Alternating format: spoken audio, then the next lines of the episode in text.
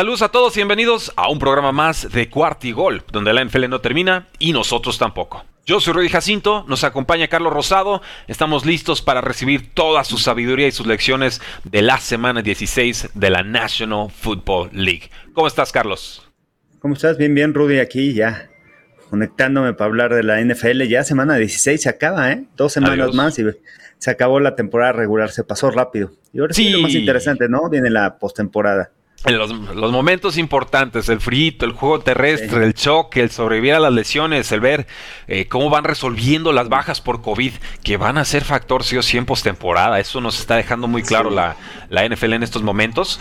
Pero, pues Carlos, hay una amplia cartelera de partidos a analizar, ya los 16 equipos con actividades completas. Vamos empezando con este Miami 20, Saints 3, en el que no juega obviamente James Winston, no juega Tyson Hill no juega Trevor Simeon, juega Ian Book, el novato de cuarta ronda de Notre Dame, que destacó en producción de Notre Dame, por supuesto, por su juego terrestre sobre todo, y me lo evidenciaron muy pronto en el partido. ¿Cómo, cómo viste este encuentro? ¿Qué aprendimos? Sí, sabíamos que iba a ser complicado, ¿no? Este encuentro, por el tema de todas las bajas también en la línea ofensiva, Ramchick, eh, Armstead. Entonces, así, no solamente era el coreback, sino también la línea ofensiva que no le iba a dar protección. Y obviamente se enfrentaba a un head coach, Brian Flores, que es eh, experto en disfrazar los disparos y en estar disparando constantemente al coreback. Lo demostró esta temporada con Lamar Jackson. Realmente los Ravens no pudieron mover el balón. Y lo hizo lo mismo. Vino un novato y que iba a hacer lo mismo, ¿no? Algo similar, disparándole con el corner, con los linebackers, con el safety. Entonces, una cantidad de paquete de disparos que realmente traían loco al, mariscal de campo. Y me gusta que aprendí este partido que, que, los Dolphins van a estar en postemporada, ¿eh? Vienen bien enrachados, vienen agrupados, les quedan dos partidos. Ahorita si la, terminara, la temporada terminara así, eh, están en postemporada. Eh, están como comodín. Creo que sí van a aguantar. Realmente esa racha sí me llama mucho la atención.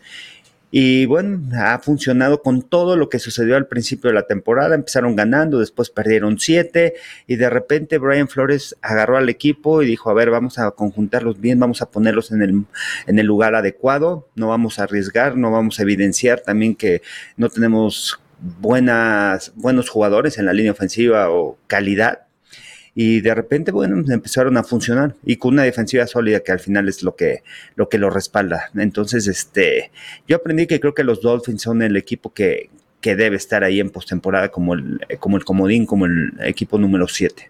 No, y Jalen Waddle, 10 recepciones, 92 yardas, el único touchdown de ofensivo de los Dolphins lo consiguió él.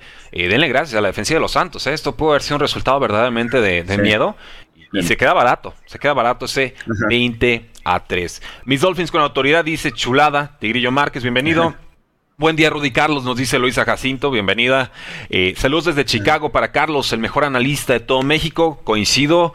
Charlie Gallo nos dice, saludos Charlie, saludos Rudy. Aquí andamos pendientes de las transmisiones. Un abrazo también. Eh, comentarios del público en Instagram, por eso volteo a todos lados. Saludos amigo Willy, por fin ganaron mis osos.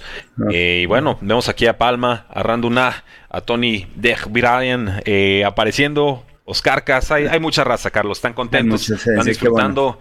Bienvenidos. Aprendimos entonces con los Dolphins que son serio equipo de postemporada y que eh, son peligrosos, son muy peligrosos. Con Saints yo aprendí que pues extrañan a Drew Brees. Al Drew Brees que sí jugaba bonito. Sin duda. Bueno, aunque en las últimas temporadas no, ¿eh? En las últimas temporadas Sean Payton lo colocó en un lugar en donde tampoco lo puso en un lugar correcto porque ya le costaba mucho trabajo, ¿no? También. Eh, Faltaba brazo, ya, ya, el brazo no daba. Brazo, las lesiones, ya, ya. Pero al final lo que te da la inteligencia, ¿no? Y la experiencia, el manejo del juego, eh, el reconocimiento de los disparos, el cambio de voz en la cadencia, si tienes que cambiar alguna jugada. Y al final la presencia, simplemente la presencia de Drew Brees eh, como mariscal de campo, eso también complicaba a las defensivas. Entonces, este... Eso ya no existe aquí. No sé qué vaya a pasar, no sé qué vaya a pasar, creo que se van a quedar fuera. Este juego también era clave para ellos. Eh, las águilas se van arriba, las águilas este, se van a enfrentar la última semana contra los Cowboys va a ser un buen duelo, pero que, los, que, Filadelfia, como está jugando, se puede llevar el triunfo, ¿eh? Y por ahí se pueden colar. Eh, creo que se van a quedar fuera, ¿eh? Sí, no, no, no veo a Saints en postemporada. Desde hace como un mes yo a Saints lo tenía muy fuera de, mis quiñelas, definitivamente. Eh, saludos, Uli. Nos está mandando saludos en, en Instagram. Y bueno, pasemos al siguiente partido, Carlos. Si les está gustando el programa, denle corazones, denle like, compártanlos, disfrútenlos. Es la única forma que tienen de decirnos si me gusta. Echen los corazones y corazones son amores en esto del Instagram, por supuesto. Programa en vivo. Dallas 56, Washington 14. Ya había defensiva, Carlos. Lo sabíamos con Dallas. Despertó la ofensiva. ¿Qué aprendimos? Sí, que, este equipo va a ser peligroso en postemporada. ¿Por qué? Porque no está completo con la ofensiva. Ya están regresando también esas vías importantes. Eh, ya se ve un poco más sano también eh, Ezequiel Elliott. La línea ofensiva poco a poco va a regresar. No regresó Taron Smith, pero Taron Steele hizo un buen trabajo. Eh, y la ofensiva, bueno, ya sabíamos que tenía muchas armas, ¿no? El problema eran las lesiones, las ausencias, pero completos. Dak Prescott ya empezó a agarrar ritmo después de esa lesión que mucho se le criticaba, que no se veía al 100%. Creo que ahora sí se ve al 100% y, y, no dependen tanto de la ofensiva como en años anteriores. Ahora dependen más de una defensiva que te robe balones y que si los vas a retar personal, como creo que fue un error ahí de Terry McLaurin contra Trevon Diggs al principio del partido y de repente viene el pase interceptado. ¿Por qué no atacaron del otro lado a Anthony Brown con otro de los, eh, de, los receptores? Eh, pero al final Dallas es un equipo que tiene piezas y que está jugando agresivo y lo más importante, que está jugando con confianza. Cuando tú juegas con confianza, realmente es muy difícil que, el rival te, te, detenga. Regresaron las piezas a la defensiva y creo que están completos. ¿eh? Ojo con estos Cowboys en postemporada tienen todo, tienen todo, tienen el roster, tienen una buena defensiva, tienen buenos entrenadores a la defensiva con Dan Quinn, Mike McCarthy no me convence, pero bueno, la ofensiva con las piezas que tiene, tiene un coach de equipos especiales sólido que ya tiene experiencia de Super Bowl como John Fassel, entonces creo que tienen todo para estar ahí, para estar peleando en el campeonato de la conferencia nacional y, al final las defensivas en estos momentos, en postemporada, es lo que ayuda mucho. Hay que ver si aprovechan ese talento que tienen. Yo, yo tengo una duda ahí, que Carlos. Digo, obviamente esto es una paliza apabullante. Despertó Dak Prescott, jugó bien Dalton Schultz, bien Zeke Elliott entre los tackles. Todo funcionó a este equipo. Y, y, parece, en estos momentos me parece el equipo más peligroso del NFC. Más que los Rams, más que los Bucaneros y más que los Packers. En un teórico enfrentamiento entre Packers y Cowboys. ¿Le va a funcionar esta estrategia de Trevon Diggs de estar saltando todas las rutas contra un Devonte Adams? Porque yo visualicé ese duelo y pensé, ¿sabes qué? Intentas ese truco con Devonte Adams y te va a comer vivo. Sí, pero lo mismo sucedió. Trey McLaurin es un gran receptor, mm. corre excelentes rutas. No es igual que Davante Adams, pero está a un gran nivel. O sea, es un muy buen receptor. Y realmente en los dos partidos lo traía pegadito, ¿eh? Entonces, creo que esa es una de las ventajas. Ahora, si se enfrentan a los Packers, los Packers también utilizan a Trevon Dix como, digo a Trevon Dix, a Davante Adams como este receptor interno. En ese tipo de ocasiones, o en, eh, lo van a desmarcar, ¿no? Ajá, van a utilizar a lo mejor a Jordan Lewis y ahí vienen esos retos personales y a lo mejor le haces doble cobertura con el safety. No sé, ya, ya se Es mucho especular todavía, yo sé, pero es me, mucho, sí. Me quedé con ese saborcito de Trevon Dix, Devonte Adams y no está muy lejos de suceder. Nos pregunta Charlie Gallo. Eh, Packers contra Dallas, si se enfrentan en playoffs, ¿quién crees que gane? Dallas. Dallas. Este, no sé, no sé todavía, ¿eh? Ok. Nos guardamos el pronóstico. Rogelio Ramírez, gracias por conectarte. Y y de Washington, eh, digo, creo que obviamente esta es una ah. situación complicada, puñetazos en las gradas entre compañeros de Alabama, compañeros de Washington, ex primeras rondas del equipo. Eh, sí, no, increíble lo que está pasando ahí, ¿no? El equipo se derrumba, el locker, aunque son amigos, son compañeros, jugaron juntos y dijo Daron Payne, bueno, somos hermanos y los hermanos se pelean, pero bueno, no. Lo que sucedió pero no así, no con cámaras. Fue terrible, ¿no? O sea... en horario estelar. Sí. Este, fue terrible, ¿no? Lo que, lo que sucedió ahí. Entonces, este, bueno, muchas cosas que mejorar ahí este, en el Washington Football Team. Eh, eh, Taylor Henneke, ¿coreback de Washington 2022 o no? No, no creo. Está cerrando flojo, ¿verdad? A lo mejor dos, a lo mejor segundo coreback. Ok. Pero todavía le falta mucho. Ponerlo a competir de nuevo. Bueno, pasamos entonces a los Kansas City Chiefs 36, Pittsburgh 10. Carlos, A mí no me sorprende el resultado. Creo que esta es la diferencia lógica y normal entre los dos equipos. Eh, pero ¿cómo lo viste? ¿Qué aprendiste? Eh, esperaba más de Pittsburgh, esperaba más en ese partido y de Kansas, bueno, cerrando con todo, ¿no? Eh, el rival que le pongan los ha estado dominando constantemente. Lo está ganando, la defensiva cómo ha jugado, ya se ha mencionado cada semana, cada semana. Entonces, este equipo es demasiado peligroso. Y tú ves a Patrick Mahomes, lo utilizaron constantemente dos safeties atrás y que hizo pases cortitos, pases cortitos. ¿Cuántos pases de más de 20 yardas tuvo en el partido? Dos, tres, nada más. No, no trató de arriesgar el balón. Y ¿Y qué significa eso? Cuando te ponen dos safeties atrás, ¿qué es lo que mantiene, qué es lo que quiere hacer el rival? Que no lo rebases, que no vayas a hacer trayectorias verticales y que no lo vayas a rebasar con, la velocidad que tienen los receptores.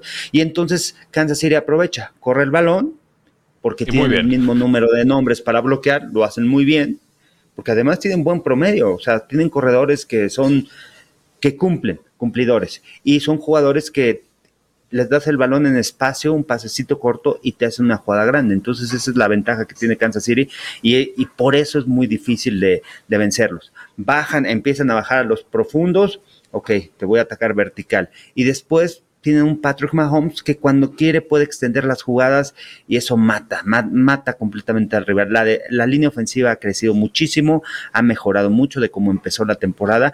Realmente, si hay que nombrar un coach del año, para mí, Frank Reich, para mí, Andy Reid podría estar en la conversación por el cambio que ha hecho con Kansas City. No quiero decir que no era un equipo contendiente desde empezando la temporada, no, pero eh, eh, cuando inició la campaña, las primeras semanas, cómo ajustó y cómo borró todos esos errores. Eso es lo que hace un gran head coach, ¿no?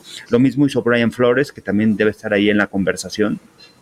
Y creo que Kansas City es el rival a vencer, es el mejor equipo de la americana, está arribita de todos por el gran fútbol americano que está jugando y, al final tiene armas y tiene un gran mariscal de campo. O sea, cuando tienes un Patrick Mahomes, tienes un Aaron Rodgers, tienes un Tom Brady, realmente marca la diferencia. Es, es un paso adelante que vas y tú le das el complemento que es la defensiva.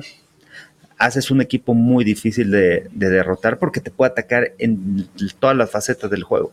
Claro, no, y el equipo se contagia y sabe que siempre tiene ese Tom Brady, ese Aaron Rodgers, ese Patrick Mahomes, que lo puede sacar de problemas, ¿no? Entonces es, un es un impulso anímico muy difícil de, igualar con un Daniel Jones o un Taylor Henneke o eh, agreguen coreback promedio, ¿no? Eh, un Baker Mayfield, por hablar de algún personaje. Ahorita llegamos a ese punto con Pittsburgh. Les está costando detener la carrera, el ataque terrestre, no tanto en este juego como en otros, pero creo que ya la defensiva dio lo que tenía que dar. La verdad es que si la ofensiva no anota puntos en todas las primeras mitades desde hace más de un mes, no hay nada, no hay nada. Aquí, tristemente, Steelers, aún con posibilidades de llegar a postemporada, pero si entran, los barren a la primera.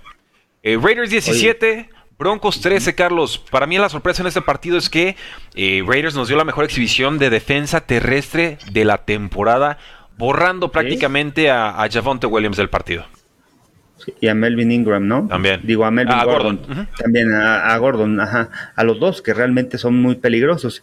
Y bueno, los Broncos de Denver, me parece que con Teddy Bridgewater hubieran, sido, hubieran hecho un mejor trabajo. Ganaba. Aunque no jugó mal Drew Locke. Al final los receptores también le soltaron pases. Uno, uno de Jerry Judy que le soltó en tercera oportunidad clave. Eh, pero este equipo de los Broncos de Denver, ¿qué le falta? Eh? Tiene muy buen roster. Yo creo que el año pasado, el año que entra puede pelear. Necesitan un coreback. ¿Quién va a ser ese coreback? ¿Por quién van a pelear? ¿Quién va a quedar en la agencia libre? Este, y, tiene un equipo sólido. Yo creo que ya pensar en, el año que entra, los Raiders ahí batallando, ¿eh? como quiera arañando para meterse a postemporada por el triunfo contra los Browns. Realmente también sorprendió esa victoria porque tampoco se esperaba. Regresaron algunas piezas en ese partido. También fueron con el tercer coreback, pero no lo hizo mal Mullins. Pero, la, pero los Raiders al final lograron ganar, lograron cerrar el partido. Llevan dos partidos que logran cerrar y al final, bueno, se llevan. Sufren, pero ganan. Y es, importante ahorita. Ahorita ganen como sea, ¿no? Ya el cómo y el cuándo y el por qué lo digerimos es lo de menos. Sobreviva. Pero todavía no lo veo como un equipo de postemporada. Todavía les falta algo, algo, algo ahí para. O sea, veo más fuerte a Miami, aunque ya se enfrentaron estos dos y ganaron los Raiders, pero veo un poco más fuerte, más sólido a Miami creo que puede pelear más en postemporada por su defensiva que, los Raiders. Aunque eh, extrañan mucho a John Gruden, Carlos. Es que la creatividad ofensiva de John Gruden era muy marcada. Henry Rocks, como amenaza profunda, aunque atrapara solo dos, tres pases, era muy marcado su impacto en el campo, muy, a lo de Sean Jackson. Y si a eso le agregas que no está Darren Waller, que el pobrecito sigue en rehabilitación de rodilla y no vemos para cuándo, nos lo van toreando semana a semana, pues nos quedó Hunter Renfro y Josh Jacobs y Say, Jones el día que quieran, ¿no? No hay más. Y jugó Brian Edwards por COVID. Sí, sí, sí. Y, y la otra vez escuchaba, ¿no? Bueno, los Raiders. ¿Y quiénes son esos Raiders de la Nacional? Quizás son los Cardenales, ¿no? Ah, está dura la comparación. ¿No? O sea, es algo similar. Empieza muy fuerte la temporada a tope y dices, no, estos cuates tienen el MVP, Kyler Murray, este, Derek Carr, y, de repente se empiezan a bajar, empiezan a bajar. Aunque Raiders ha, subido estas últimas dos semanas, se llevó el triunfo y ahí los tiene, ahí los tiene en la pelea. Ahí vamos, ahí, vamos ahorita con los Arizona Cardinals. No te nos adelantes tanto, Carlos, porque eh, hay, tema ahí, vamos a desmenuzarlo todititito. Comentarios del público, dice Ángel Mendoza, la defensa de los Chiefs, pone un iconito de fuego. Luciano Hernández nos dice, Carlos Rosado sabe un montón, qué buen invitado. Claro, todos los martes. Eh, por cierto, le deseo éxito en su negocio de Carlos Rosado Sports. Platícanos de eso, Carlos. Eh, no, eh, tenía una tienda de fútbol americano, ya no la tengo, una tienda oficial de NFL donde vendía productos de americano y de NFL. Todavía sigue la tienda, pero ya no, ya no estoy, ya, la traspasé hace dos años. ah, bueno, Veamos el aviso, perfecto. Eh, pronóstico de Carlos para el Super Bowl. Con lo que hemos visto, sé que falta un montón, pero tira uno, tira uno. Me gustaría ver los Chiefs contra, contra Green Bay, ¿eh? Me gustaría ver un Aaron Rodgers contra Patrick Mahomes. Uf, imagínate eh, ese espectáculo, ¿no? De corebacks. imagínate y queda fuera Aaron Rodgers por COVID. ¿No? O sea, otra vez. No, no. no. Toco madera. No, creo. Toco madera, que no sea el caso.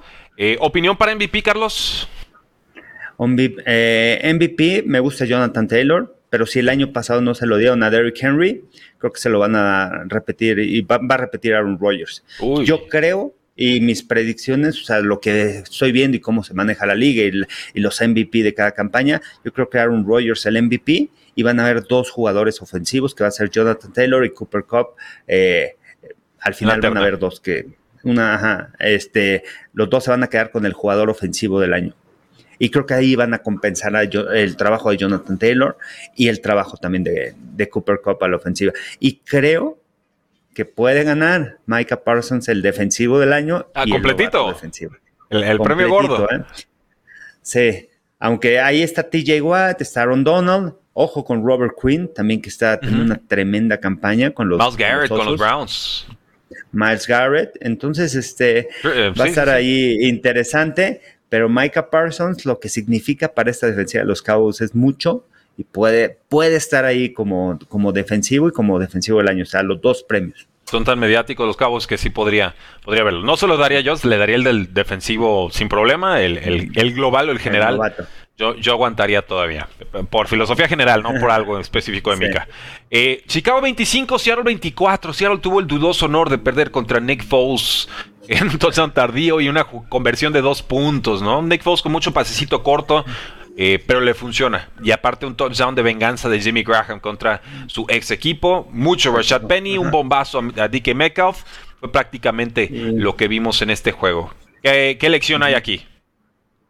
Pues la lección de que nadie habla de, eh, de, la jugada de dos puntos. Hablan cuando fallas, porque se la juega. ¿Verdad? Porque, pero esta jugada nadie habla. No. Y fue un jugador, la de la del pase de Nick Foles a, Damian Bird realmente la recepción impresionante y además Chicago agresivo. Y Matt Nagy ya no tiene nada que perder, más bien tiene que demostrar porque va a salir de Chicago, eso es un hecho, creo que al final de la temporada, pero bueno, esta victoria lo sigue manteniendo ahí en la posición de head coach. Va a ser una decisión. ¿Qué es lo que está haciendo Matt Nagy al final?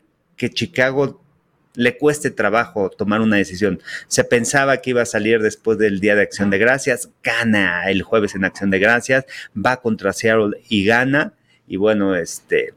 Es que, Chicago. Ahí se mantiene, pero no creo que. Pero es por el equipo, Carlos. Chicago nunca despidió a un head coach a mitad de temporada. Sea, y no, no le iban a dar ese honor a, Matt Nagy tampoco. O sea, nos metiste en esto, la sufres completita y ya después te damos las gracias, como debe de ser, y, creo yo. Y al final hay que darle mérito, ¿no? Al final ha llevado a su equipo a pelear hasta el último momento y lo demostró, fue agresivo y este y ganó un partido contra Seattle que realmente muchos problemas jugaron rompe a Seattle esto. Semana, fue, semana corta por el tema de, del COVID de varios jugadores contra los Rams jugaron apenas el martes vuelven a jugar el domingo y creo que estamos viendo los últimos partidos de Russell Wilson con, con Seahawks. Y en una de esas hasta del general manager. Y yo no sé si Pete Carroll esté por la labor de una reconstrucción, ¿eh? ya tiene más de 70. Está difícil. Sí. Ya es complicado, se vienen para la gente de Seattle. Filadelfia 30, Giants 10, Carlos, un partido que se fue, creo, 3-3 al medio tiempo, no funcionaba nada. Y en la segunda mitad, Filadelfia se acordó que sabía correr y entonces empieza a funcionar el juego terrestre y el play action, ¿no? Con Devonta Smith eh, inspirado, un Jalen Hurts que completa 10 de 12 pasos para 105 yardas y 2 touchdowns en la segunda mitad. Y unos Giants que jugaron con Jake Fromm y lo mandaron a la banca y volvieron a Mike Lennon, a quien habían mandado a la banca. O sea, no hay nada con los Giants. Bueno, los Giants es impresionante, ¿no? O sea, porque tomaron la decisión esa semana de que va a regresar Daniel Jones Daniel Jones como su mariscal de campo titular y regresa Joe Judge como head coach. ¿Qué está pasando en el eh, equipo? Eh, no a la temporada, eh, ojo. Está diciendo Carlos, regresa a 2022. A 2022, ajá. ¿Qué va a pasar con este equipo? ¿Qué va a pasar con esta organización que las últimas campañas después de que ganó el Super Bowl para abajo. O sea, no hay temporadas ganadoras, no hay un récord ganador. Este, creo que en los últimos cinco años son 80 partidos y han ganado el 29%. O sea, es una organización que tiene que cambiar radicalmente toda esa cultura. Eh, y por otro lado, Filadelfia está cerrando fuerte y ahí está. Ahí está, no quiere quedarse fuera de postemporada. Lo que me gustó de, de Filadelfia es que al final Jalen Hurts en los últimos partidos, en esas victorias, había corrido de manera eficiente, había sido un arma a la ofensiva. Y en este partido no necesitó correr. Fueron siete yardas solamente las que consiguió por tierra y por aire dos pases de anotación. Entonces, me ha gustado también el trabajo de Nick Siriani en, esta, en este equipo, lo que ha hecho, también los ajustes que ha hecho su primer año como head coach, pero realmente han trabajado y están ahí. Las Águilas de Filadelfia es, un equipo que está, va, a estar peleando, quizá vaya a estar en postemporada con un ataque terrestre, entiende cuál es su filosofía la ofensiva, entiende cuáles son las características de sus jugadores y está aprovechando, le está sacando provecho. Y la defensiva, que es creo que es su fortaleza, ¿no? Volvió a robar un balón, Alex Singleton interceptó, lo regresó hasta las diagonales, pero la defensiva tienen una defensiva sólida que, que puede soportar al equipo. Y un ataque terrestre que al final te puede ir ganando en las trincheras y que puede ser un equipo físico. No sé si pase es, un equipo completito. Bueno, si pase Yo creo que sí va a pasar, pero no sé si gane el primer juego de comodines, ¿no? Eh, pues en teoría les podría tocar un ah. Tampa Bay, les podría tocar unos Packers, quizás si les toca Arizona, pudiera irme con los hijos para la sorpresa, como viene Arizona en estos días, pero hay que ver. Puede tocar Cowboys. Uh, pues eso estaría, eso estaría sabroso. Porque, además se enfrentan en la semana 18, es el último partido, juegan en Filadelfia. Y Les toca dobletearse. si Dallas califica en 2, como ahorita está en 2, y Filadelfia en 7, como ahorita está, pues Repite. es el duelo, ¿no? El 2 contra el 7. E, es muy difícil eso, Carlos, el jugarle dos veces a un equipo en semanas consecutivas, sin revelar mucho tu plan de juego. Muy y, es el, y sería el tercer partido de Dallas contra, contra Filadelfia. Ya le ganó en temporada regular, el primero en Dallas lo dominó. Pero vamos a ver, semana 18 y luego consecutivas. Está, bueno. Aprendimos mucho entonces con este Filadelfia 34, Giants 10. Excelente análisis de Carlos Rosado, nos dice Noé Ruiz. Eh, Nick Foles, a Nick Foles le sucede lo que a Carson Wentz con Zach Ertz, dice Efren Efernus. Em, ¿Qué sería eso? ¿Que se inspira de repente? Oye, ¿quién? Este... Nick Foles. Nick Foles tiene sus destellos, tiene sus destellos, llegando a un Super Bowl, ojo, tiene sus destellos, no es cualquier coreback. Al final es un coreback de segundo equipo, es un coreback que viene de atrás. Cuando le dieron la oportunidad en Jacksonville, rápido se lastimó, después regresó, no pudo ganar el puesto titular, lo banquearon, entonces no es ese coreback. Es un, es coreback que lo, lo puedes tener atrás, ¿no? de segundo equipo y de repente se Ajá. Oye, ¿sabes qué? Del de Dallas también es interesante lo que viene para ellos. Se enfrentan a Arizona y después van a, a, Filadelfia. tienen que ganar los dos partidos. Obviamente tienen que esperar que haya una derrota de Green Bay. Si Green Bay no pierde, Green Bay pasaría en uno. Dallas está ahorita en dos. ¿No? ¿Está en dos o en tres? Eh, creo que están en dos. Arizona bajó a tres. Ajá. Es, eh, no, y Tampa. Ah, porque mm, de cuenta, sí. Aquí los tengo. Porque ese último partido, porque ese último partido, Ahí te, va. a pensar, bueno. Packers 1, Cowboys 2, Rams 3, Bucaneros 4. Arizona cayó hasta el 5. Estaba en 3. Ok. Mira, si, si Dallas gana esta semana en contra de Arizona, se va a enfrentar a Filadelfia, va a buscar cuál va a ser, cómo va a enfrentar a Filadelfia ese partido. Con sus titulares, no titulares, obviamente va a querer ganar.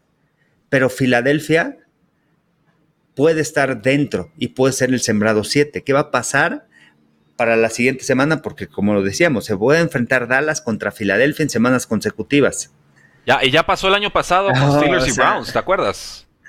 Ajá. Y los Browns revivieron y le pegaron a los Steelers. Entonces, cuidado con esos underdogs que juegan dos ajustes. Porque además tienes que ganar en Filadelfia. Vas a sacar todo tu, todo, todo tu plan de juego para atacar a Filadelfia. Y la siguiente semana, ¿cómo los vas a atacar?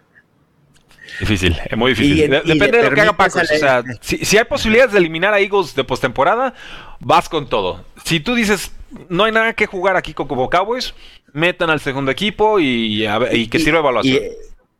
Y, ahora puedes decir, meto al segundo equipo, voy a calificar en dos y me enfrento la otra semana a Filadelfia. A lo mejor gana Filadelfia, no me arriesgo, pero llego sano. Claro.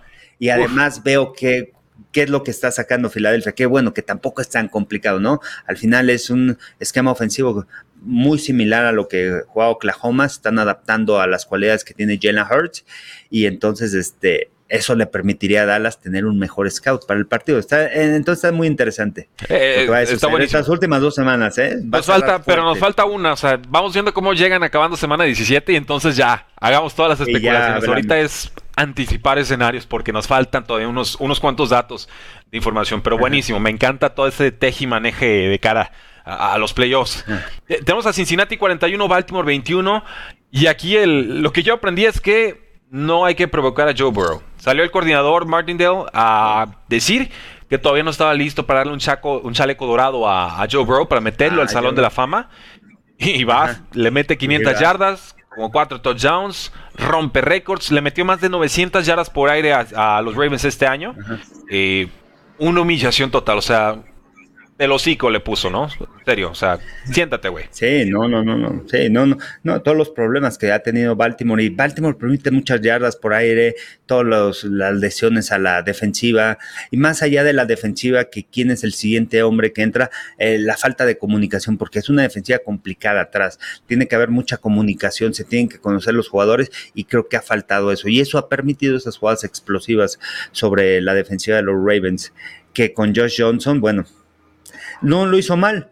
Al final creo que los Ravens se van a quedar fuera. Yo de lo que aprendí de este partido es que los Bengals le pueden pegar esta semana a Kansas City, ¿eh? Ojo con estos es el juego Bengals. De la semana. se enfrentan esta semana. Ahí lo tendremos en Fox Sports, síganos eh, a las 12 del día. Y este, casi no tira el comercial, Carlos. casi no. Por cierto, es muy buen juego, es juegazo, ¿eh? ¿eh? No, no, sí. vamos a ver de qué está hecho Joe Burrow contra, una, contra un equipo realmente contendiente. este es un juego de postemporada. Ya semana 16, semana 17, semana 18 son juegos de postemporada. O sea, contra el equipo que te enfrentes, la manera como manejes el partido es lo que te vas a enfrentar en postemporada. No hay más. Y yo veo unos Bengals que pueden enfrentar bien la postemporada, pero les va a servir mucho este juego como tampoco Zach Taylor tiene esa experiencia, entonces la experiencia juega un papel importante en toma de decisiones, en cómo manejar el partido, cómo manejar los últimos cuatro minutos de la primera mitad, cómo empezar el tercer cuarto, cómo manejar eh, el cuarto cuarto, que mucha gente se le olvida y creo que a Matt LaFleur se le ha olvidado cómo manejar el cuarto cuarto, en donde no ha conseguido puntos, eh, ha permitido que los rivales vengan de atrás, al final no les ha dado a los rivales, pero un equipo de postemporada, si lo dejas vivir en el cuarto cuarto, te va a ganar el partido. Entonces son de las cosas que tiene que mejorar Matt LaFleur como, como entrenador en jefe de los Packers, ese manejo de juego Lo, fueron siete primeros y dice de, Cincinnati en contra de, Baltimore en el, en el cuarto cuarto, lo que le permitió a la ofensiva seguir, seguir manteniendo el reloj, convirtiendo, moviendo las cadenas y al final no permitió que viniera de atrás el equipo de los Ravens. Entonces, son detallitos que en postemporada juegan un papel importante. Por ahí dijiste eh, Matt LaFleur, creo que era Zach Taylor, nada más para que, no se nos confunda el, pueblo. No, no, no, no, Matt LaFleur con este con Green Bay. Ah, perfecto. Matt, LaFleur con Green Bay. A los dos es que dices, no he experimentado, mala toma de decisiones, digo, eh, medio me suena Zach Taylor, quería nada más aclarar, perfecto. Este, eh, bueno, yo, pero, también pero Zach Taylor mucho mejor esta semana, ¿no? Ha mejorado, ha mejorado. Pero yo sigo pensando que, o sea, si veo todas las piezas, Zach Taylor es el que me queda de ver. Sí. O sea, no sé qué tanto realmente, ah, ah Zach Taylor ya es un gran head coach o Ahora, es que este roster está hecho un monstruo. A ver, ¿qué va a pasar con, eh, con equipos en donde los Chiefs no permiten jugadas explosivas, pases de más de 20 yardas, que es la fortaleza de, de, los Bengals o que ha sido la fortaleza a lo largo de la campaña. ¿Cuántos pases de más de 20 yardas ha conectado Joe Burrow? Creo que es el número uno. ¿Cuántas recepciones ha tenido Jamar Chase, T. Higgins, Tyler Boyd? Y todo eso es gracias a, bueno, T. Higgins y a Jamar Chase. El año pasado Burrow era de los peorcitos en pases de 20 más yardas, me acuerdo perfecto. y ahora se ha convertido en el mejor pero contra equipos grandes que saben lo importante que es eliminar ese tipo de jugadas, no sé qué vaya a pasar. Por eso es un reto muy importante, es un juego de postemporada este, el que se van a enfrentar a, los Chiefs y va a ser de mucho aprendizaje ¿eh? para, para Zach Taylor, que si quiere estar en postemporada, cómo va a manejar al equipo en momentos importantes y cómo va a atacar a los rivales. Tienen armas, ¿eh? Tienen muchas lo armas. Estoy saboreando. Es que lo que tienen este a la ofensiva este juego va a ser una verdadera, eh, auténtica joya y un choque de estilos y equipos de momentos, ¿no? De afianzarse en la eh, conferencia. Porque Bengals no tiene garantizado el ganar la AFC North. Todavía necesita sacar uno de los próximos dos resultados. Y si no, deja vivo a Ravens, deja vivo a Browns, deja vivo a, Steelers. Entonces, eh, también quería hablar, Carlos, sobre, sobre Josh Johnson. Digo, tenemos que mencionar que Baltimore no tuvo a Tyler Huntley, no tuvo a Lamar Jackson como quarterbacks. Pero no lo hizo mal Josh Johnson. Hablamos de 304 yardas, dos touchdowns, un pick. Mark Andrews, 8 recepciones, 125 yardas y touchdown. Y esto fue con solamente dos días de preparación. Josh Johnson también en semana 9 con los Jets tuvo más de 300 yardas y jugó bien. Y yo mi crítica que hago aquí es, ¿por qué los equipos no le han dado más oportunidades a, Josh Johnson? ¿no? Es, realmente peor que un Mike Glennon.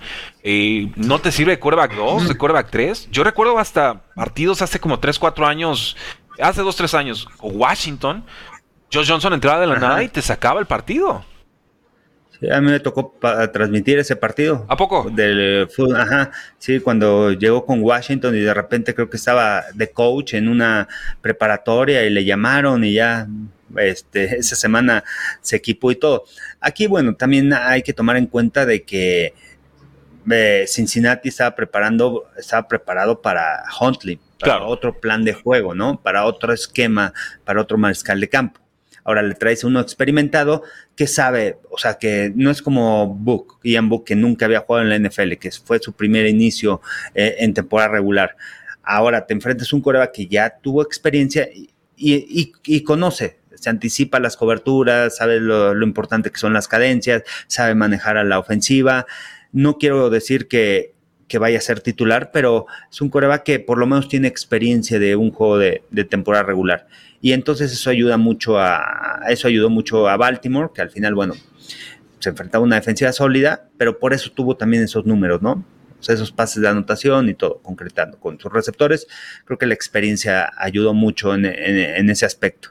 Y el trabajo que ha hecho John Harbaugh, pues bueno, pero eh, es lo más que ha podido hacer. las lesiones, ya no, más, ya sí, eh, eh, es, un trabajo, voy a decir, es un trabajo digno del coach del año, porque en verdad las bajas que tuvieron desde pretemporada a la fecha, día tras día tras día han sido brutales. Aquí en este juego volvieron a perder otro cornerback, dices, pues de qué están hechos, de papel maché, ¿no? De, de cartón, raro.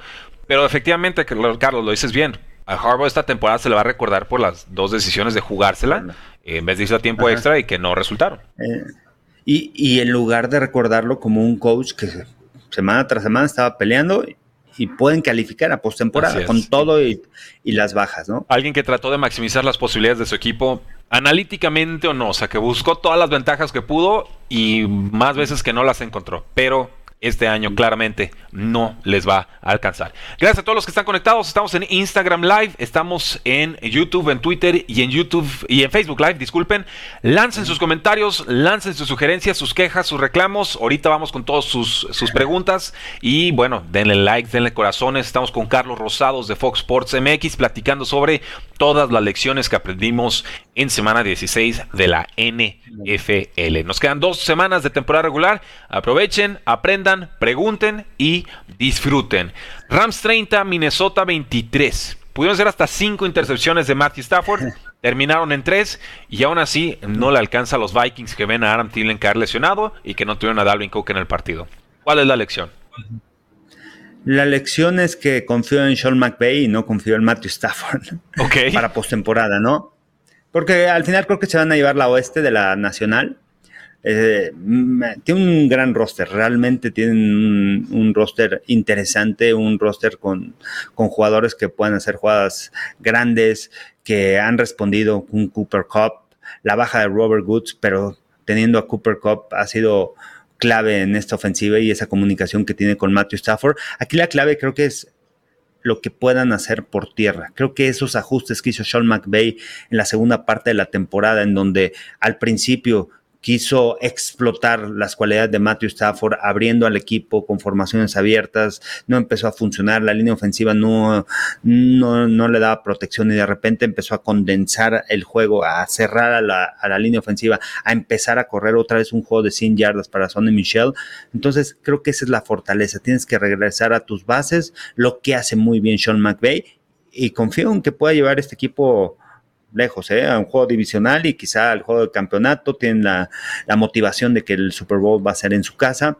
Tiene una defensiva con muchísimas armas que te pueden presionar por todos lados, por el centro del campo con Donald, por fuera con Leonard Floyd, con Von Miller. Tienen a este Luis. El perímetro es sólido con Jalen Ramsey. Te puede jugar uno contra uno. Van a ser buenos, van a ser duelos interesantes, pero no sé qué vaya a pasar si los Rams juegan otra vez en el Ambo contra Aaron Rodgers. A domicilio, claro. ¿no?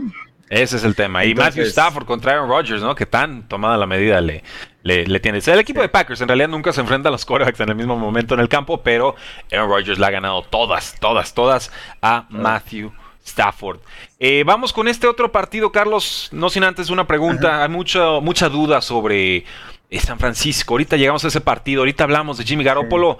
Oscar Castrillo pregunta, Dallas, ¿ilusión o realidad? Creo que ya quedó claro en el programa. Realidad, ¿no? Realidad. también ese juego también interesante, ¿no? Si se enfrentan los Rams contra los Cowboys en playoffs. qué buen juego. Qué buen juego, ¿no? Nos vamos a los cuarenta y tantos puntos de cada lado, yo esperaría. A ver si las defensas nos dan permiso. Sí. Bueno, y hablando de defensas, esa no existió con los Chargers, Carlos. Houston 41. Chargers 29. Y fue por un touchdown en tiempo basura que se ve medio decoroso el marcador para Chargers. Aquí pierden en ataque, pierden en defensa. Dejen que Rex Burke les corra por doquier, que Nico Collins anote touchdown, que Davis Mills se vea como el quarterback franquicia de los Texans y que David Cooley levante la mano y diga, oigan, denme otro año. Otro, sí, aparte tenían 17 o cuántos jugadores en, la lista de COVID. No, jugaron sin Brandon Cooks, jugaron sin muchos de sus titulares. Eso es lo que más llama la atención, ¿no? El que no estén presentes sus titulares y el siguiente hombre, vamos, levanta la mano. Entonces, la preparación también que tuvo David Cooley contra este equipo.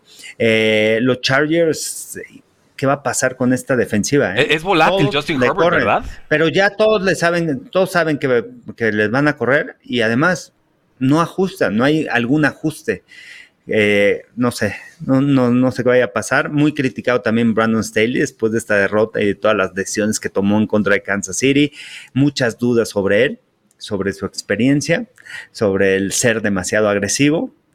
Y, creo que es la decepción de esta temporada, ¿no? Los Chargers. Como empezaron, un Justin Herbert que se veía a tope, que se veía MVP de la temporada y de repente, boom, vino el bajón. Que no es malo, que es muy buen coreback, me gusta mucho, pero el tema es que no está soportado por una defensiva, ¿no? no tiene una defensiva sólida que le ayude y, y que al final este, pues las decisiones también les, han, le están costando, ¿no? A los Chargers el tema de haber perdido. No sé cuánto psicológicamente les afectó esa derrota en contra de los Chiefs de Kansas City.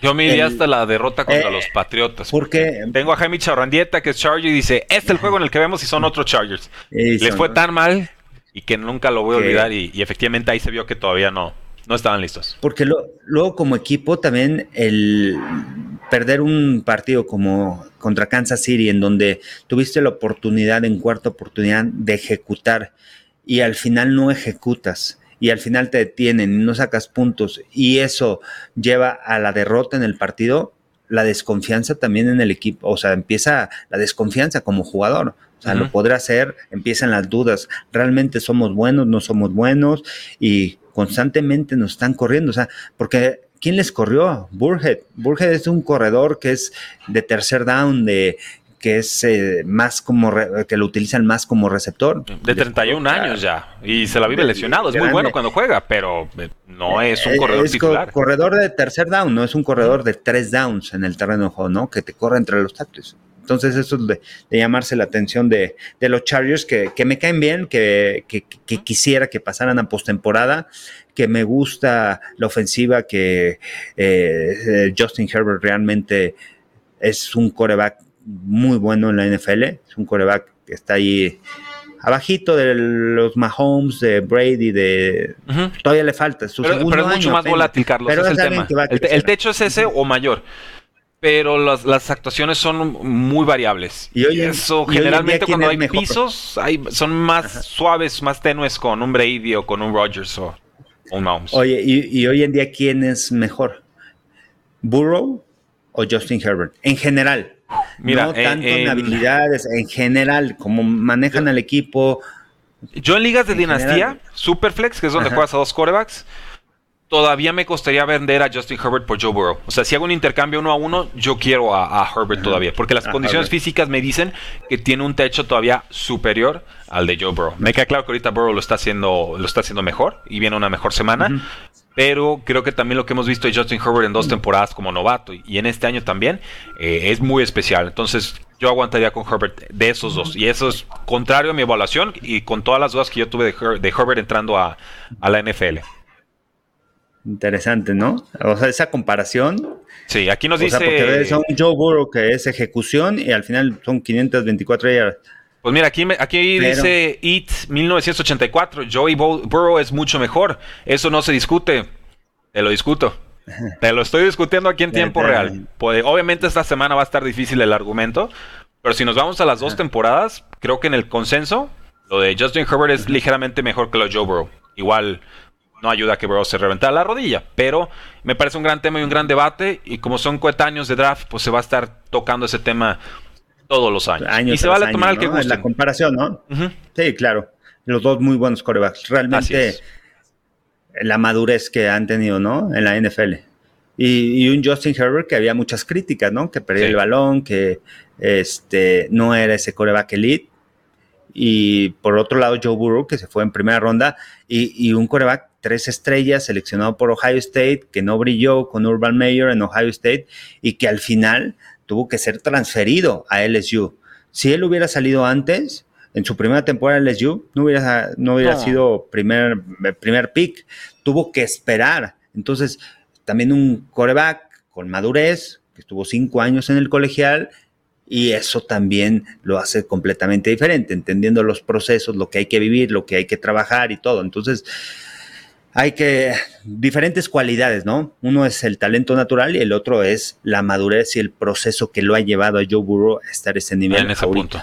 Nos dice 1984, los números lo dicen todo, 525 yardas en un partido. Sí, compadre, contra el practice squad del practice squad de lo que le queda a los Ravens. O sea, está bien, hay que hacerlo. Pero tampoco vamos a poner a la secundaria de Ravens como el barómetro para separar lo que es un Herbert o lo que es un un Joe Burrow. O sea, hay que agarrar todos los números, no nada más los que nos gustaron esta semana. Mi opinión, respeto. Seguimos con Tampa Bay 32, Carolina 6. Juega Sam Darnold, juega Cam Newton y de los dos no se hace uno. ¿Qué cosa más triste? Nada. ¿No? ¿Qué va a pasar, no? Ahí en esa ofensiva. ¿Quién va, quién va a ser el coordinador ofensivo también de, las Panteras? Matt Rule me queda claro que va a regresar, yo creo. Yo creo que sí regresa. Dicen. Pero si siguen jugando así, yo no, lo, yo no lo confirmo, Carlos. Dos semanas más de estas. ¿qué va, a pasar?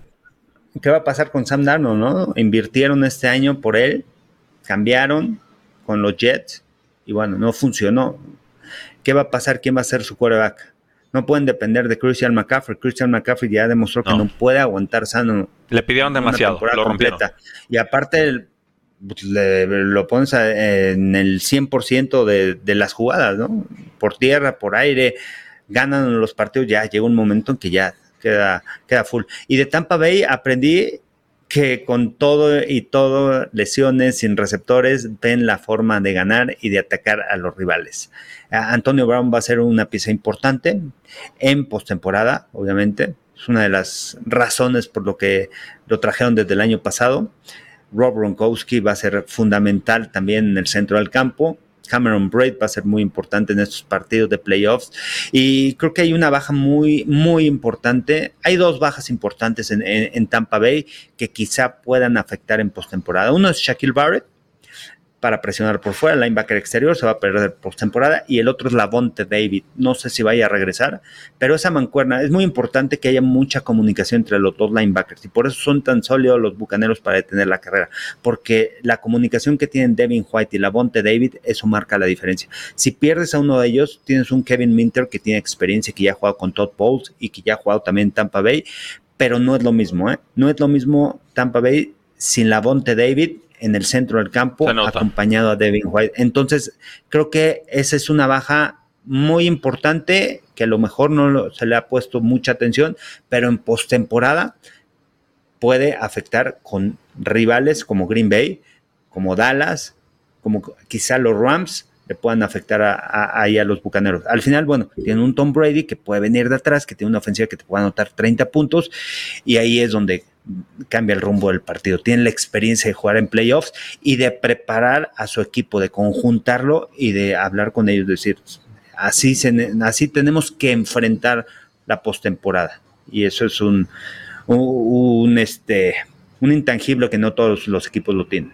Sin duda. Y, se les olvida a muchos, ¿no? Tom Brady tuvo muchos años con receptores muy pobres y hizo cosas importantes con ellos. El tema. Bueno, más bien, más bien cuando tuvo receptores buenos. Es que muchos dicen, no, es que tú a Randy Moss y a, Wes Welker y a Julian Edelman y a Rob Gronkowski. En realidad, en el balance de las cosas, pues no era un roster ofensivo como el de un Peyton Manning, por ejemplo, ¿no? Julian, Mejor hay que ver, hay que ver Julian Edelman cómo llegó a la NFL. O sea, séptima, ronda, de coreback, estaba en la banca, no lo pelaban y tuvo que trabajarle, machetarle ahí, ahí estar con, con, con Tom Brady ya hasta su tercer o cuarto año empezó a sobresalir este, el mismo Wes Walker, ¿no? También, este, Dani Amendola, pero no. Es, territorio conocido para Tom Brady, nada más. Eh, ¿cuál, ¿Qué receptores de, de, Patriotas van a ir al Salón de la Fama? Randy Moss, que ya está. Gronk, que es a la cerrada, pero receptores abiertos. Quizás Julian Edelman, que está en la conversación, eh, pero. No se, no se, la quieren dar, hay mucha resistencia. Hay mucha resistencia. He visto esos debates online y es un temototota. Pero efectivamente, no hay muchos. Ah, pero en Tampa tiene a Mike Evans. Mike Evans seguramente va a ir al Salón de la Fama cuando se retire. Sí. y Antonio Brown también. Tiene que ir. Y Antonio Brown también puede ir al Salón de la Fama con Gronk. Quizá Chris Godwin hay que verlo, todavía le falta muchos años. Y aparte, a mí me duele mucho lo de Chris Godwin porque este año firmó como franquicia, ¿no? O sea, no le lo obligaron a firmar como franquicia. Él, él no quiso. Por un año, ¿qué va a pasar? Y con esta lesión, qué va a pasar con su carrera. Qué difícil. Qué difícil, pero bueno. Eh, último comentario aquí del juego de Ravens y Bengals, dice It 1984. A los Ravens se les ganó dos veces, la primera con equipo completo y la segunda medio equipo. A lo que respondo, compañero, Ravens nunca tuvo equipo completo en 2021. No, no hubo equipo completo de Ravens. A Marcus Peters lo perdieron desde el semana cero. Eh, no vale menos lo que hizo Joe Perdieron a Gus Edwards. Eh, ha sido un desastre. En realidad es un milagro que Ravens todavía esté en la pelea. Eh, y Joe Burrow se encargó de rematarlos. Eso es lo que le aplaudo. Pero vamos, insisto, Ravens no es el barómetro, tristemente, sobre todo en este cierre de campaña, de lo que es un buen o de lo que es un mal equipo. El vencerlo Eh, debe ser una obligación para la mayoría de los equipos de la NFL en sus condiciones actuales. Con quarterback 3, tantas bajas, sin corredores. Es, es lo que hay, pues. Es, esa es mi opinión. Respeto si no la comparten, pero quería dar ese, ese último comentario. Eh, que nos echaron. Nos dicen en Facebook. en postemporada. Claro.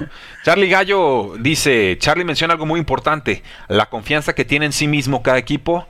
Como es, es muy importante, es como el 60% emocional y 40% físico y talento el fútbol americano. Sí, claro. Recuerden cómo llegó el año pasado Bucaneros después del ajuste en la segunda mitad, en donde pudieron vencer a, a, Chiefs. No ganaron, no, no les alcanzó, pero después de haber sido dominados en la primera mitad, la segunda mitad vieron los ajustes, se quedaron a tres puntos y de ahí no volvieron a perder en la temporada. Pero fue esa confianza que tenía el equipo. Algo que le, quizá le pudo haber pasado a Buffalo, no sé, también del ajuste que hizo contra Bucaneros, aunque perdió el siguiente partido contra, contra Patriotas, pero veo unos Bills de Buffalo, si juegan así como participaron en este como, como participaron, en, como jugaron contra Patriotas esta última semana, los Bills de Buffalo están de regreso, ¿eh? Y son ese equipo que todos esperábamos, porque muchos los pusimos como contendientes para el Super Bowl. Tardaron 16 semanas, pero bienvenidos de vuelta a Buffalo Bills. Pero bien. Eh, ahí, ahí está, ahorita llegamos a ese juego. ¿Quién para regreso del año? ¿Dak Prescott o Joe Burrow? A ver, no sé, ¿eh? está muy complicado. Yo creo que Joe Burrow sobre Dak Prescott y sobre Nick Bosa. Ok, otro. Nadie habla de Nick Bosa, tiene 15 capturas y es eh, también está ahí en la está peleando eh, por defensivo del año. Ah, me gusta, me gusta. Jets 26, Jacksonville 21, Zach Wilson contra Trevor Lawrence, el 1 contra el 2 en el draft. Y nada. O sea, el highlight fue un, una carrera de Zach Wilson donde más bien los de Jacksonville olvidaron cómo taclear o ya perdieron las ganas de vivir, ¿no? O sea, ¿hay alguna lección aquí?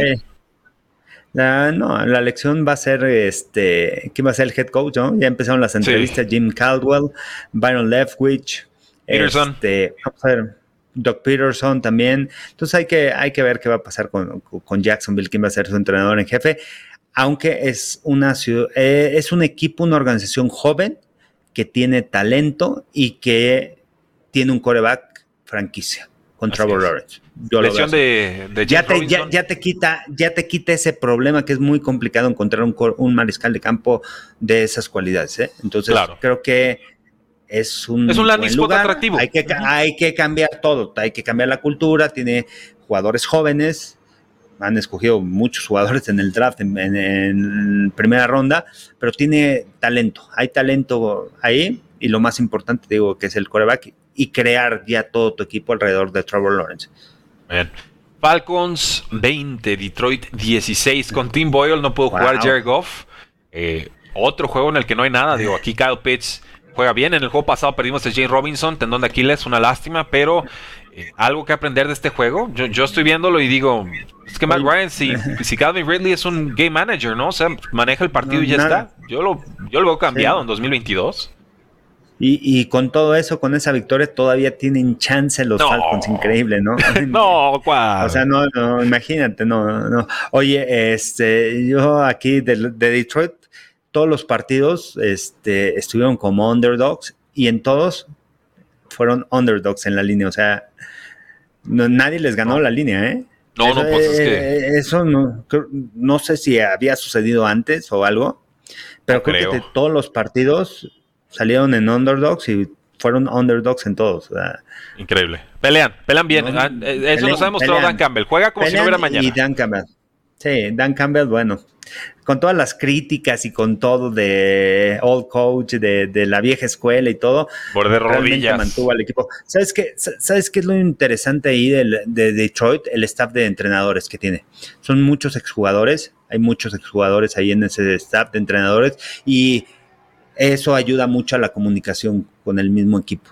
Y creo que eso es lo que los ha mantenido ahí peleando. Aunque no han ganado, han ganado dos, han empatado uno, pero los mantiene.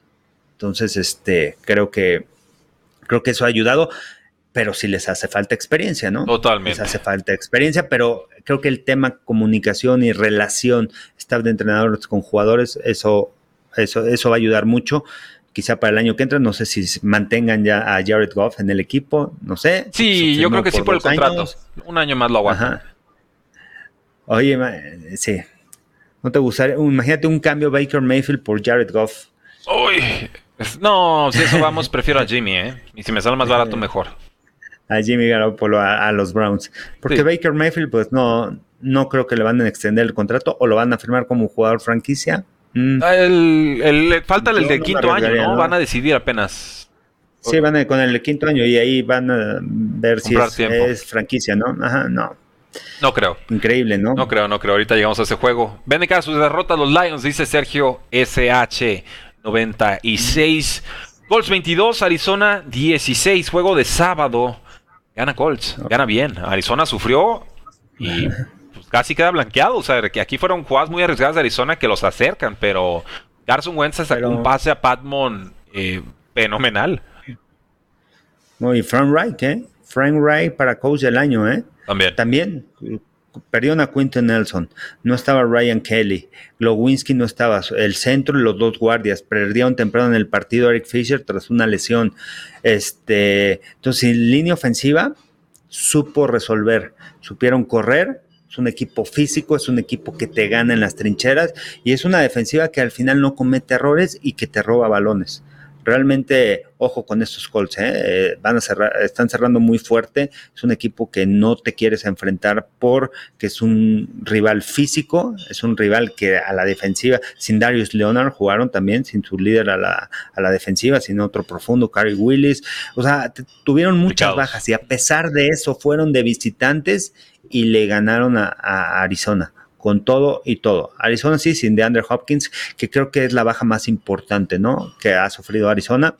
Además de Rodney Hudson en el centro, yo creo que Rodney Hudson y lo que es este de, de Andrew Hopkins como receptor, eso cambia, eso marca la diferencia, ¿no? En el equipo de Arizona y cómo ha bajado.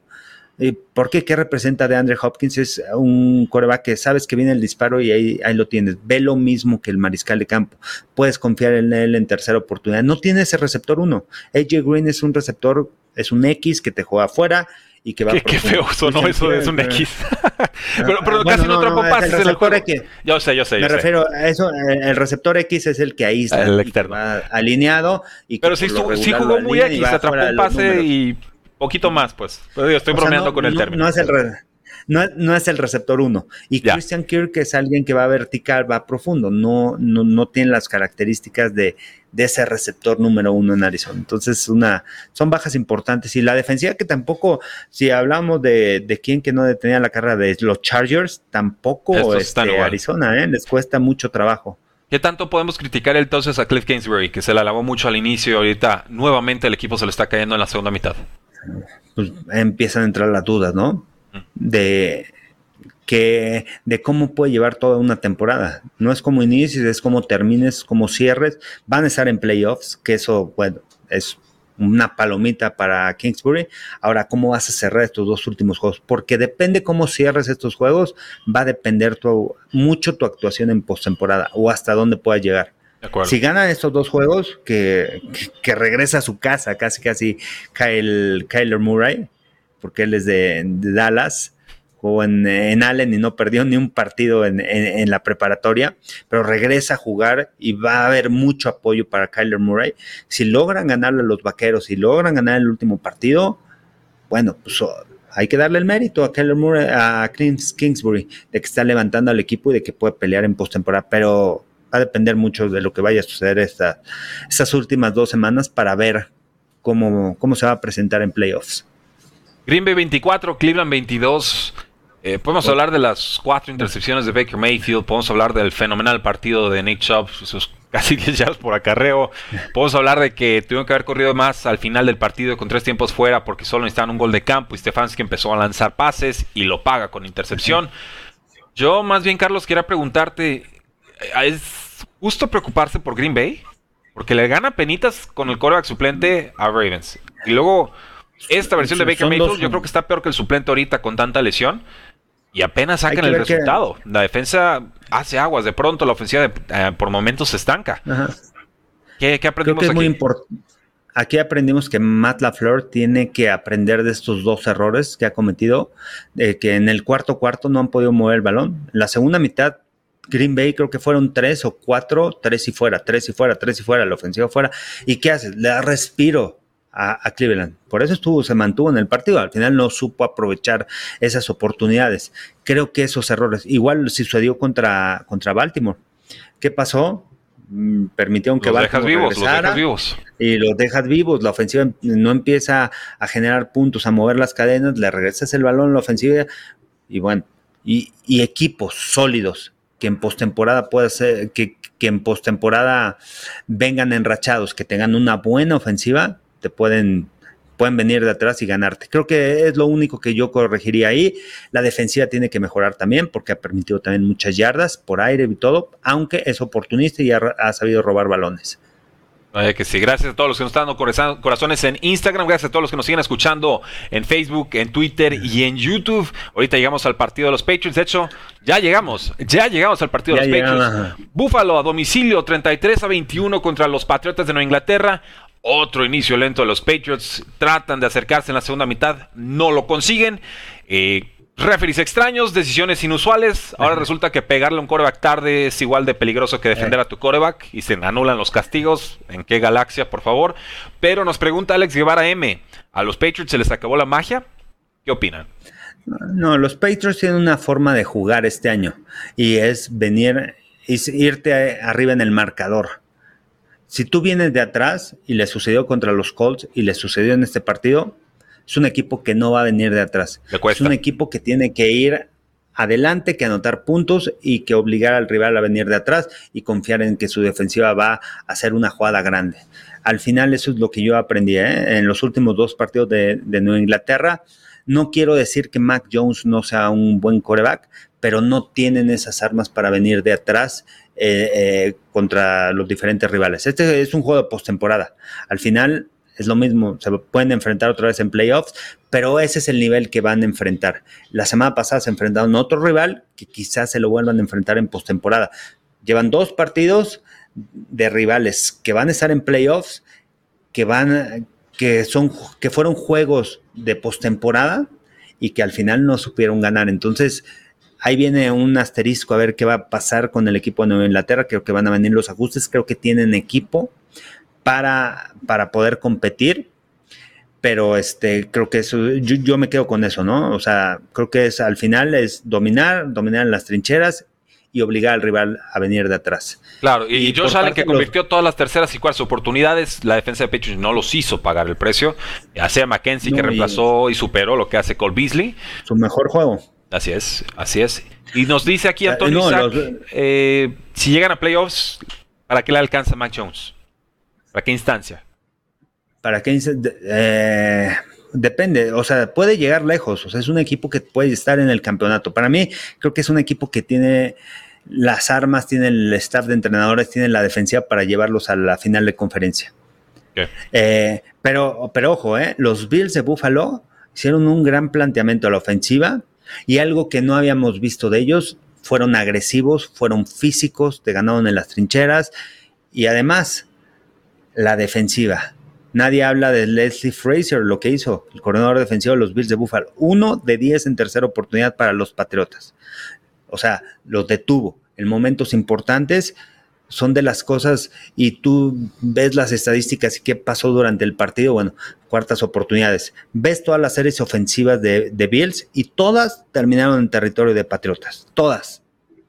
Entonces, realmente no encontraron la solución para, eh, pero todas terminaron, creo que dentro de la yarda 30 todas dentro de la yarda 30, luego pues, bueno, me tocó transmitir el partido y de repente a ver una serie ofensiva adentro de la 20, otra, ah, se la jugaron en cuarta y no le hicieron, se la jugaron en cuarta, anotaron, ¿qué pasó? Gol de campo.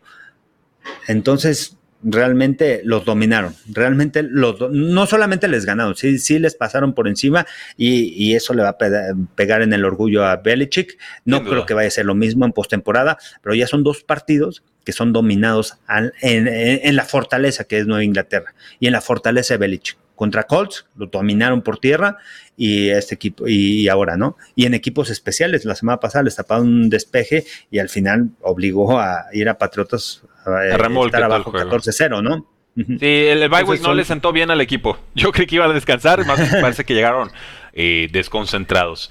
Eh, Josh Allen mejorando cada vez más, sí, mucho mejor Josh Allen. Obviamente, cuando no hay huracanes puede lanzar mejores pases, me queda muy claro. Eh, ¿Crees que Cooper Cup sea MVP? Eh, no, no creo, me gusta, me gustaría mucho, me gustaría pues, lo admiro realmente, mis receptores favoritos en la NFL, pero no creo, creo que yo, yo creo que va a ser ahí, ¿no? La, dupla eh, Taylor y, Cooper Cup como jugadores ofensivos del año y coreback Aaron Rodgers como el MVP. Y llegamos entonces, Carlos, a este juego pero me gustaría que Jonathan Taylor y que, o que ah, Cup fueran los MVP. ¿eh? o les hacemos un premio aparte, ¿no? O sea, hacemos uno para corebacks y otro para skill position players o algo, algo distinto. Sí, también no me gusta que todo sea coreback y coreback y coreback. Estoy, estoy contigo. Exacto. Eh, San Francisco 17, Titans 20. Ah. ¿Cómo, le hizo San Francisco para dejar vivo a estos Titans? Increíble, ¿no? los dejó vivir, los dejó respirar y de repente AJ Brown, lo que significa también, ¿no? AJ Brown, de las cosas que podemos aprender. Y ojo, cuando regrese Derrick Henry, que va a regresar para postemporada.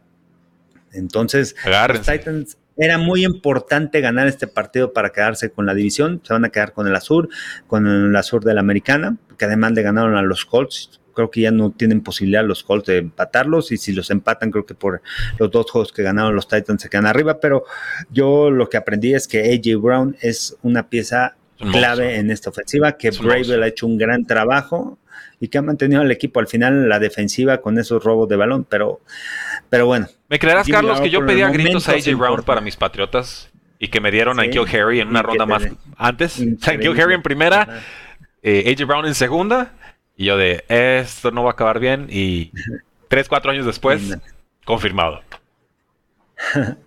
Claro. Pero yo y, bueno, cuando regrese Henry, ¿no? Derrick Henry cuando regrese, va a regresar a playoffs. Bueno, va, a ser más lo, que hace Lo que hace a un equipo de Titans eh, que va a estar ahí peleando en postemporada, que no va a ser fácil. No, no, no. El, récord va a ser impropio del nivel del equipo si regresan AJ Brown en plenitud. Eh, si Julio Jones hace algo este año, ya lo que sea es bueno. O sea, no te pedimos ser Julio, sé algo, ¿no? Un jugador útil, porque no, ahorita literal ha sido un jugador inútil, tristemente por las lesiones. Eh, y con San Francisco, bueno, pues con esto nos despedimos, Carlos. No, hay más, digo, es el tema de temas. No hay más. Jimmy Garoppolo se lastima la mano, estará fuera varias semanas, veremos a Trey Lance. Mm.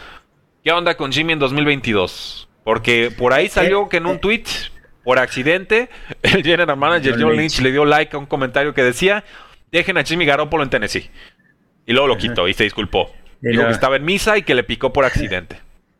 Tuiteando en misa, ¿cómo ves? Y, buenas cosas que se habían hablado, ¿no? De Jimmy Garoppolo, que había hablado Kyle Shanahan también, de la preparación, de cómo había tomado eh, el que habían escogido en primera ronda y habían cambiado para escoger a Troy Lance. Este, y yo creo que, que en horario estelar, en el momento en donde tenía que responder Jimmy Garoppolo con jugadas grandes, no lo hizo. no lo hizo y se equivocó y no solamente no lo hizo, sino que además cometió errores y le costó a su equipo, ¿no? En sus intercambios de balón, el no anotar dentro de la yarda 20, el empezando el tercer cuarto, bueno, el pase interceptado, entonces, o el segundo cuarto, no sé, que dejó a Titanes eh, en su territorio. Entonces, esos pases interceptados al final lastimó mucho a, los 49ers que creo que sí van a estar en postemporada. Es un equipo sólido, es un equipo fuerte, es un equipo que corre el balón, es una Pero ahora que van a estar con Trey Lance en postemporada, parece, ¿no? Y pues, ¿dónde estuvieron las semanas de pues, preparación? Hasta que diga, aunque dicen que no, pero no sé. No, yo, no, yo no me fío, ¿eh? Se ve, se ve feita la lesión de mano. Bueno, con, Trey Lance no creo, ¿eh? Por lo que vi de Trey Lance, todavía no está listo para la NFL. Todavía le falta mucho. Tocó narrar ese juego de 49ers contra Cardinals, el primer partido de temporada, donde Trey Lance fue titular y le falta mucho. Le falta mucho y en, en, eh, en postemporada es mucho más rápido el juego. Eh, el juego, los equipos son mucho más rápidos. No sé qué pasa, pero se mueven mucho más rápidos. Es otra cosa, ¿eh? Es otra cosa postemporada. Matthew Judon en la lista de COVID está mermada la defensa de Patriots, ¿afectará? Claro que afecta, aunque Matthew Judon no ha aparecido en las últimas dos semanas. Me parece que de pronto le falta ser ese líder vocal que le esté gritando y regañando a los compañeros. Pero Carlos, eh, fenomenal el programa, nos fuimos más de una hora, respondimos preguntas del público. ¿Cómo podemos buscarte en redes sociales? Estoy en Twitter, en Instagram y en TikTok como arroba Carlos Rosado V. Ahí me encuentro en TikTok. Ahí he estado subiendo ya, voy a subir más cosas también relacionadas al fútbol americano. Les voy a enseñar cómo prepara un coordinador ofensivo un plan de juego, que no es nada fácil. Va a ser muy interesante cómo, cómo se divide para diseñar las jugadas y todo. Este, y bueno, y estoy en Facebook, Carlos Rosado 15, y en YouTube, Carlos Rosado Sports. Y síganme en las transmisiones de Fox Sports. Ahí claro. Ahí les vamos a estar compartiendo en historias de, de cuarto y gol. Siempre les ponemos el link. Aprovechen, disfruten. Muchos partidos muy lindos que se vienen. Ángel Mendoza nos dice: Colts va a ser el caballo negro de la americana. Así parece. Pero no se olviden de los Titans. Ahí están. Los Dolphins también amenazando. Eh, yo soy Rudy Jacinto. A mí me encuentran en Twitter como arroba NFL. Gracias por habernos acompañado. Síganos en todas las plataformas de cuarto y gol. Este episodio queda guardado como video. Y por supuesto en los podcasts de Carlos Rosado y de cuarta y gol con Rudy Jacinto. Gracias por habernos acompañado. La NFL no termina y nosotros tampoco. Cuarta y gol.